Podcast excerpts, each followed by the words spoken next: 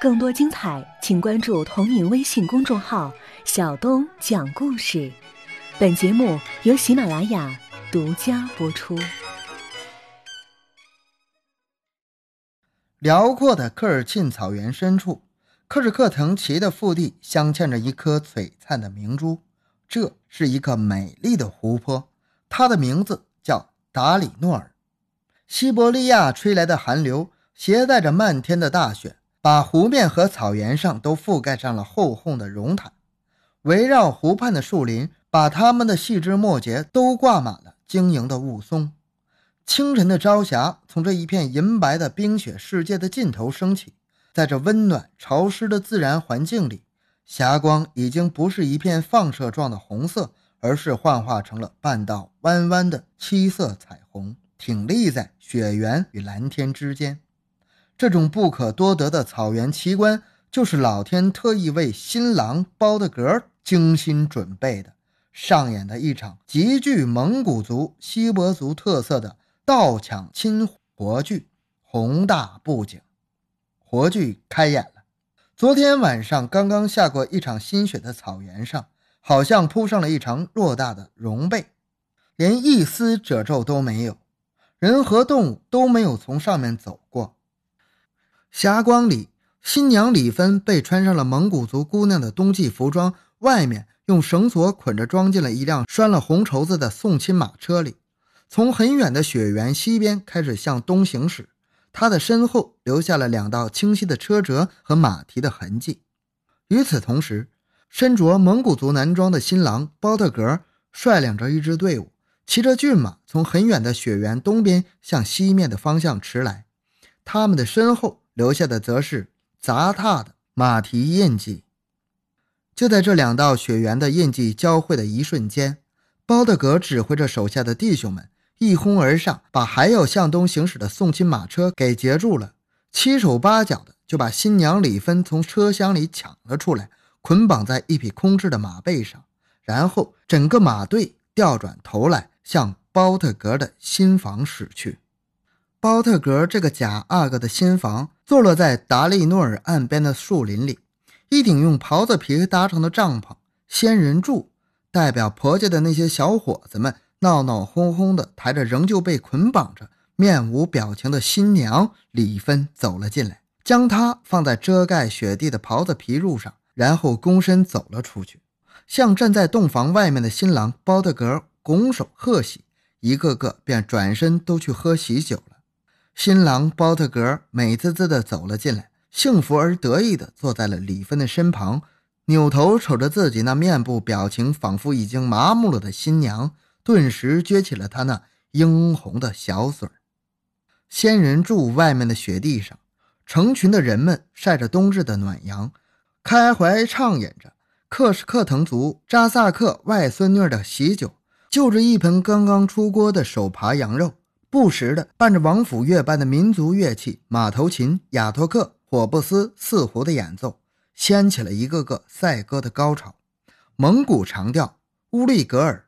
好来宝、潮尔、呼麦，欢快喜庆的乐曲和歌声不断的传进仙人柱来，连来送饭送酒的丫鬟们都踏着乐曲的节奏进进出出。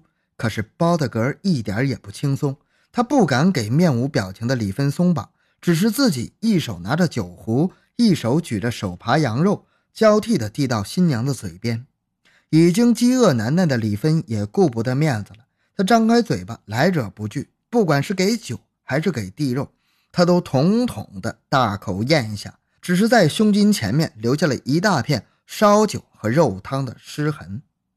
雪地上，那些有酒便喝、有歌就唱、有舞必跳、及时行乐的牧民们，连喝带唱，从上午一直闹到了傍晚。此时，用火撑子架着木棒子，下面堆着干牛粪的雪地上，已经燃起了熊熊的篝火。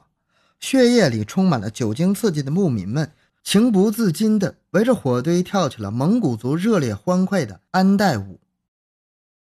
强忍着脚痛，紧赶慢赶，整整走了一夜山路的郭连生、崔海山、关凤琴又饥又渴，他们终于在天色擦黑的时候来到了冀州晋东面的孙各庄金矿附近，累得谁都不愿意再动弹了。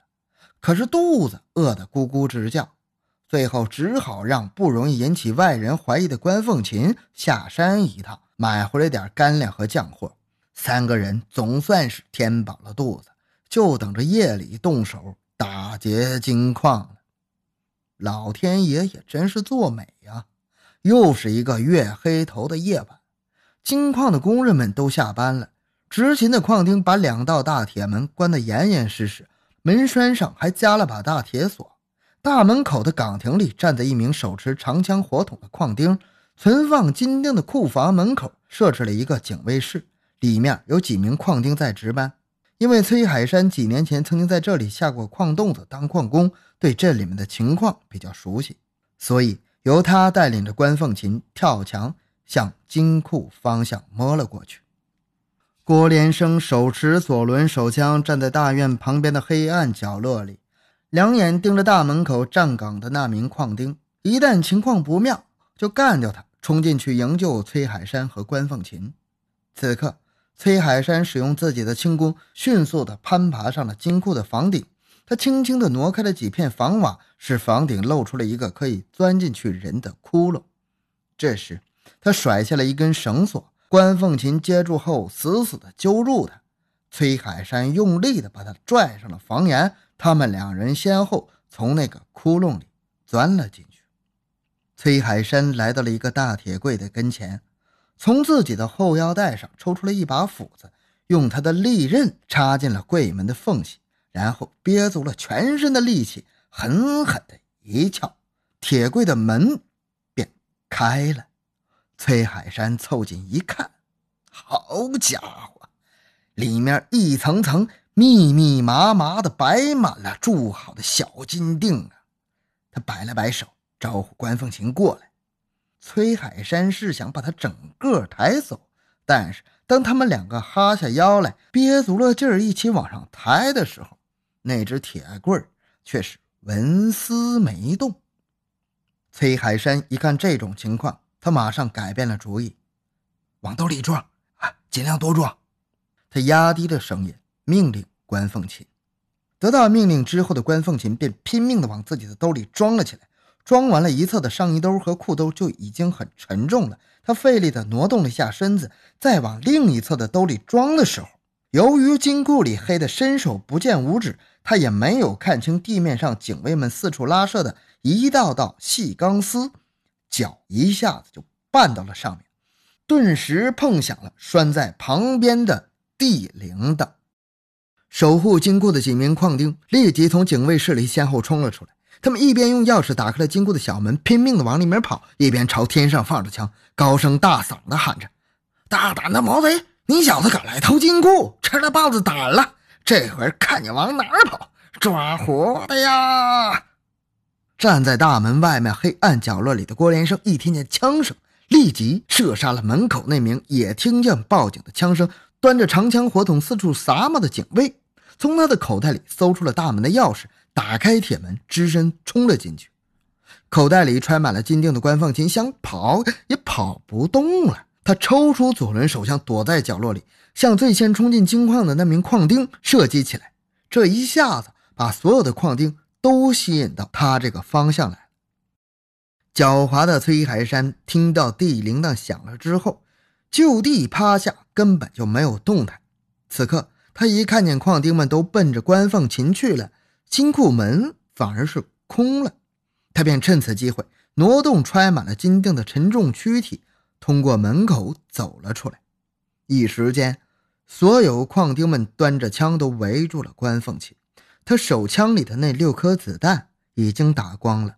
此刻，一点也听不见战友任何动静的关凤琴扯着嗓门骂了起来：“崔寒山，你这个没良心的，也不来救我！”自己个儿撩了！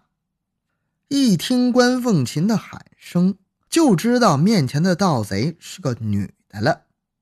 矿丁们顿时来劲儿了，一上来就把关凤琴给抓住了。哎呦呵，哎，这贼还是个母的呀！他们不怀好意的在他的胸脯上、屁股上摸索了起来。已经到了深更半夜的时辰，一波又一波闹洞房的男女牧民们都已经散去了，雪野上留下了一片静寂。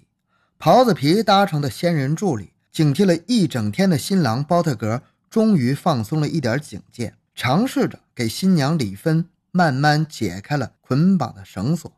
令他万万没想到的是，刚一解开最后一道绳扣。李芬就抱起身边的一床袍皮睡袋走了出去。